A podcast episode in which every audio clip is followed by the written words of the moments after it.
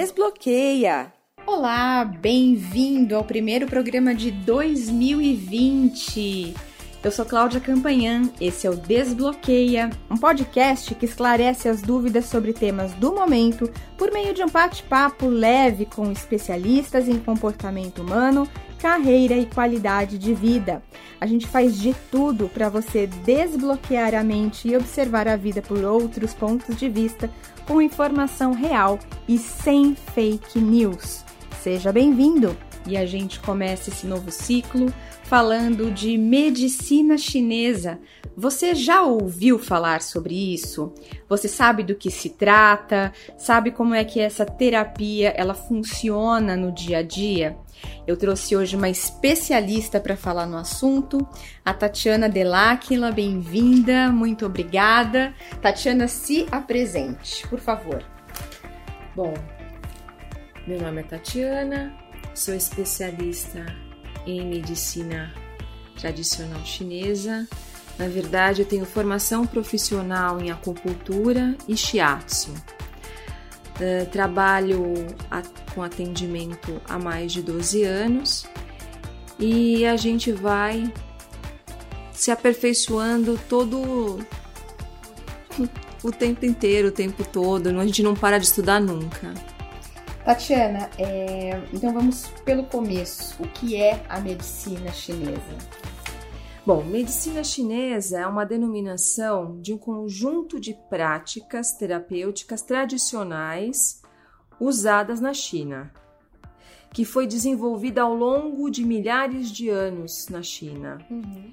Ela está fundamentada num sistema teórico muito abrangente, que une filosofia, leis fundamentais do próprio funcionamento do nosso sistema, do nosso organismo e também a interação entre o meio ambiente, o clima, as estações do ano, a natureza como um todo e também o meio onde o indivíduo, o indivíduo vive. A medicina chinesa ela pode ser considerada como uma terapia alternativa? Olha, na minha visão, como terapia alternativa, ela é uma alternativa ao nosso tratamento tradicional ocidental. A medicina chinesa, que a gente pode falar mais da acupuntura, que é mais conhecida porque a medicina chinesa, na verdade, ela tem oito uh, disciplinas, tem oito princípios e métodos diferenciados que complementam a acupuntura.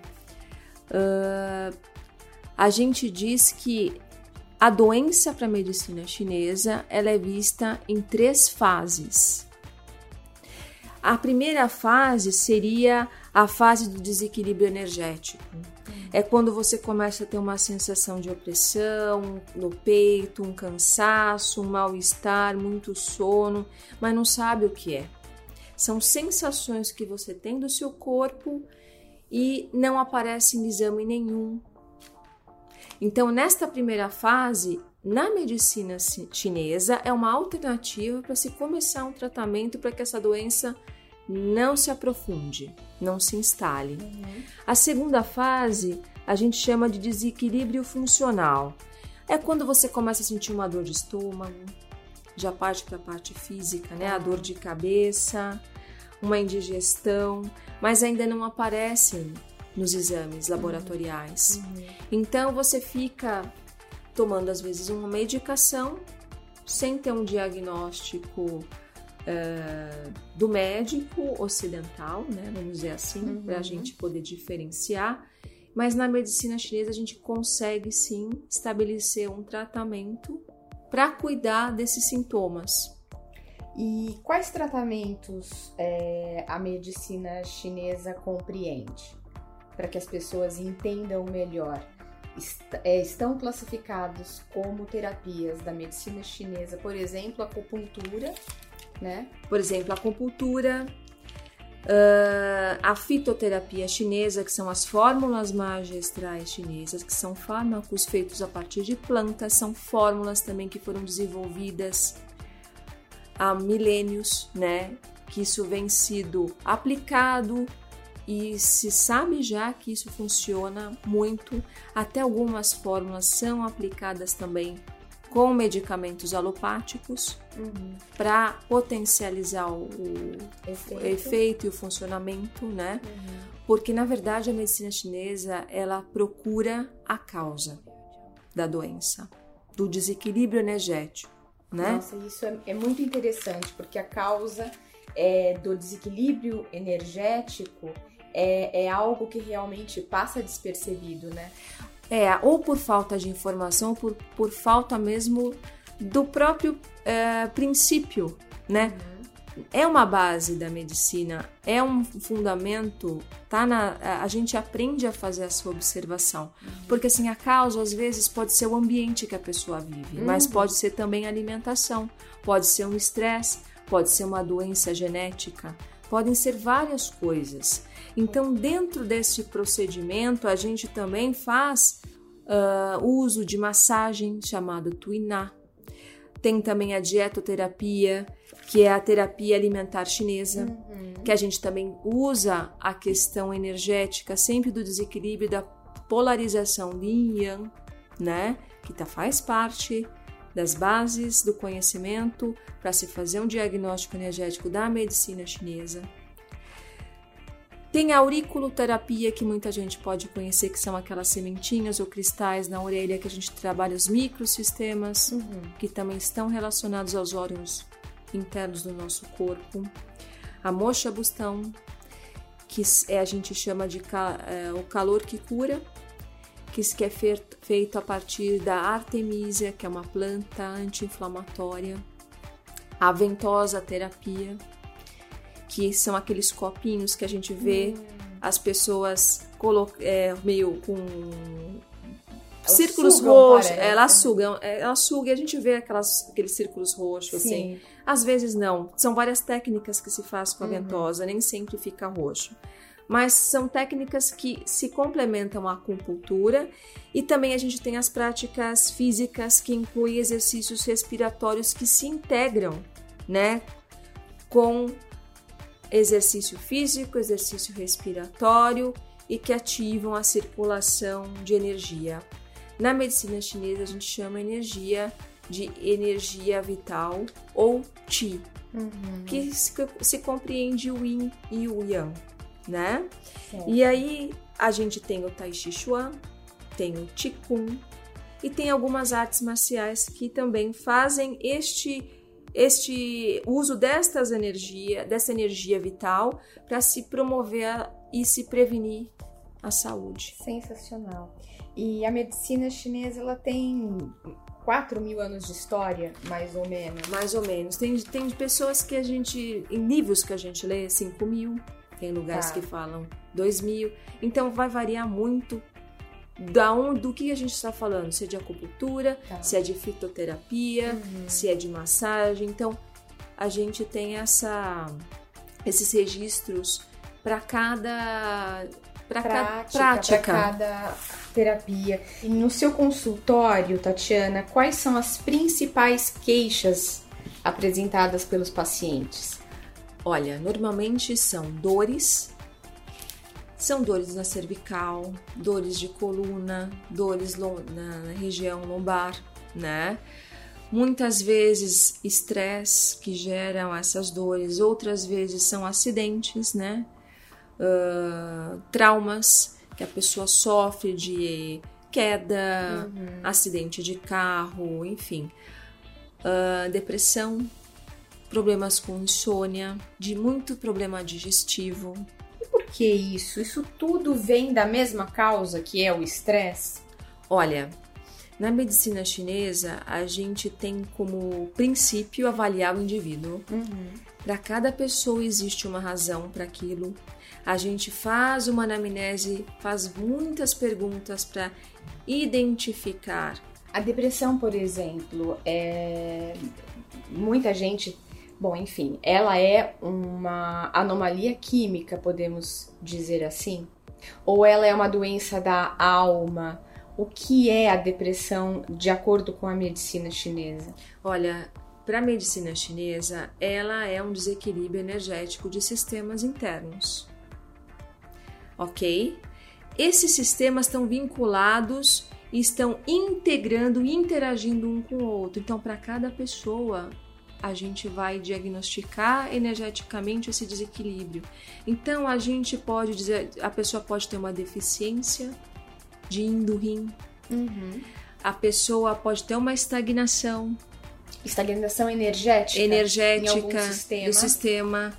A pessoa pode ter uma deficiência, e estou dizendo deficiência funcional energética de sangue, né? Então ela pode não ter nem anemia, não ter um quadro anêmico, mas dentro da vibração daquele sistema existe uma estase, existe uma deficiência. E como o sangue, o sangue nutre a mente, uhum. a gente precisa fazer uma avaliação energética dos sistemas. E aí entra o que? Avaliação da observação da face, a gente observa a face, a gente observa o punho, no, no punho a gente tem como avaliar, avaliar a frequência para saber qual sistema interno está sendo acometido. A gente faz uma inspeção de língua.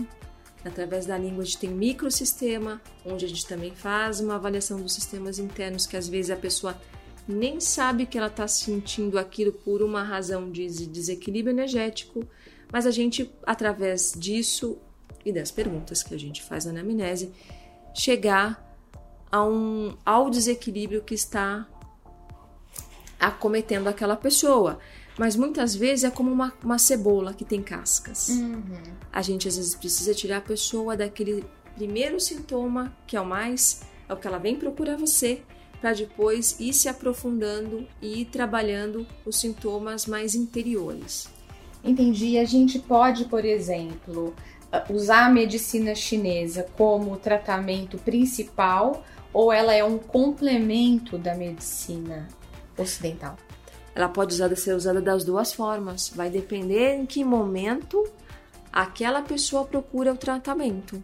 Entendi. Se a pessoa procurar no primeiro estágio, no segundo, a gente consegue até possivelmente reverter. Mas se ela já procura a gente na terceira fase, onde a doença já se instalou, que os exames já apresentam os diagnósticos, a gente vai complementar esse tratamento. Aqui a gente vai fazer o quê?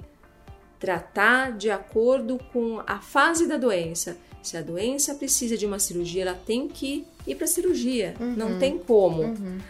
A gente pode melhorar a qualidade de vida desse paciente. A gente pode tentar bloquear que, é, ou diminuir a potencialidade dessa doença para que ela não se aprofunde mais, manter qualidade de, por exemplo, câncer. A gente pode sim ajudar nos efeitos colaterais da quimioterapia, a gente pode ajudar no processo desse, da, da medicação toda.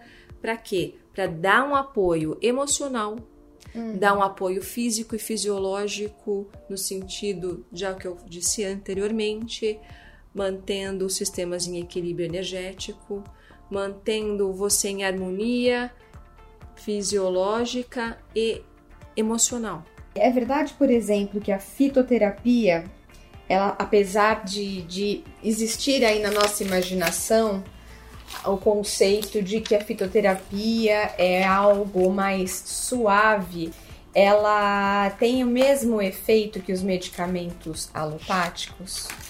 Olha, fitoterapia é um fármaco, uhum. né? Ela tem princípio ativo. Então, a fitoterapia, as plantas têm princípios ativos. Então, assim, não dá para usar um chazinho de às vezes de doce faz bem para você, mas não faz para mim. Certo. Então assim, é diferente o que? A dosagem, a concentração, né? A gente já tem lá no, no, nos, estudos, nos estudos da Grécia, né, do Platão, que fala sobre o fármaco, uhum. que fala o que diferencia o medicamento é a dosagem. Ele pode tanto fazer bem como fazer mal, porque ele pode ser um veneno de acordo com a dosagem desse medicamento. E a gente falou agora há pouco sobre é, nutrição, a, a, dieta, né, os alimentos, a função dos alimentos uh, dentro da medicina chinesa.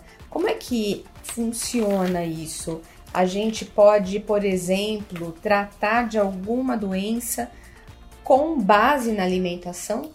A base da dietoterapia chinesa é sempre a energia do alimento. Se ele é uma energia, ele tem uma energia yin ou tem uma energia yang. Uhum. E se, dependendo do, de como é feito o seu diagnóstico, dentro do diagnóstico sindrômico energético na medicina chinesa, a gente vai saber se você está comendo muito alimento yang ou se você está comendo muito alimento yin. Então, até alimentos que lhe dão diarreia porque você tem uma deficiência, por exemplo, no sistema, né? Entendi. E que isso, esse alimento cru vai acelerar e vai degenerar no sentido energético, vai aprofundar essa, essa desarmonia e vai gerar mais desequilíbrio. Então, é nesse sentido que a dietética alimentar, ou a alimentação terapêutica, vai orientar, vai ser orientada para o paciente, né? Ele, ela, a gente vai sempre ver se ele se ele está comendo muito alimento cru, hum. se ele está comendo muito alimento cozido e esse alimento cozido já perdeu as propriedades energéticas dele. Para encerrar, Tati, eu queria saber se existe algum segredo, alguma receita, um conselho aí de ouro para que a gente encontre equilíbrio no dia a dia. Equilíbrio é hoje é a coisa mais valiosa que a gente procura, né? Olha, infelizmente eu não tenho uma receita mágica, porque eu gostaria de ter, porque a gente poderia uh, usá-la todo dia na bolsa da gente. Nossa, em vidrinhos. em vidrinho. Mas o que a gente pode carregar na bolsa da gente é água, Ó. A gente tem que, cada um tem que saber, procurar saber o tanto, a quantidade de água que deve tomar por dia. Se diz numa média 2 litros de água, mas para cada pessoa precisa saber porque vai depender da fisiologia dela. Se é um idoso, se é uma criança, se é um adulto saudável. Pode acarretar problema também tomando água demais, por exemplo? Pode. Tem gente que não digere a água. Se a pessoa tem um problema uh, digestivo, por exemplo, uhum. às vezes ela toma água da dor de estômago. Então, isso tudo a gente avalia. Cuidar da alimentação, do sono, praticar exercício, não precisa ser diariamente, mas se ele fizer uma caminhada, já é, tendo uma disciplina, uhum. estabelecendo horários que ele vai caminhar, que ele vai uh, fazer um exercício respiratório, que ele vá se alimentar bem, que ele esteja presente naquele momento, observando suas ações, prestando atenção na sua respiração. Isso já é uma coisa que a gente fundamental, fundamental. que a gente esquece, né? É, é o elementar que a gente vai deixando passar porque os tempos modernos exigem da gente cada vez mais atenção, foco, saúde física, mental e emocional para lidar com o dia a dia. É isso aí. Bom, então vocês viram, né?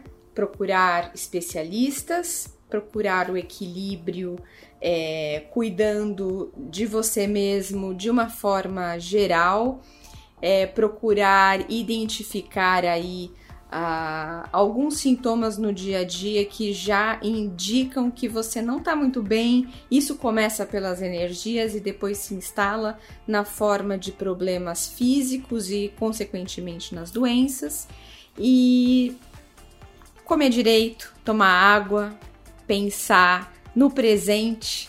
Eu acho que tudo isso, então, mostra um caminho para a gente ficar bem. Tatiana, muito obrigada por essas explicações todas. Eu tenho certeza que hoje quem está ouvindo esse podcast provavelmente vai sair é, pensando melhor nas maneiras de se tratar daqui para frente e como é que elas podem alcançar o equilíbrio. Muito obrigada. Obrigada a você pela oportunidade. E assim, é um assunto muito amplo, né? Que a gente pode buscar em fontes confiáveis, como você falou, saber é, buscar profissionais sérios no que fazem Uhum. e que todo o nosso movimento, todo o nosso movimento para sermos saudáveis, ele parte da gente. É isso aí, pessoal. Qualquer coisa você pode mandar sua sugestão de pauta pelo Instagram, no arroba loudcast. Pode mandar também uma sugestão de entrevistado e a gente se fala por ali e por aqui também. Valeu! Esse episódio tem conteúdo exclusivo criado pela Loudcast. Edição e mixagem Neno Esbriça. Pauta, roteiro e apresentação Cláudia Campanhã. É isso, pessoal. Continue com a gente. Até a próxima.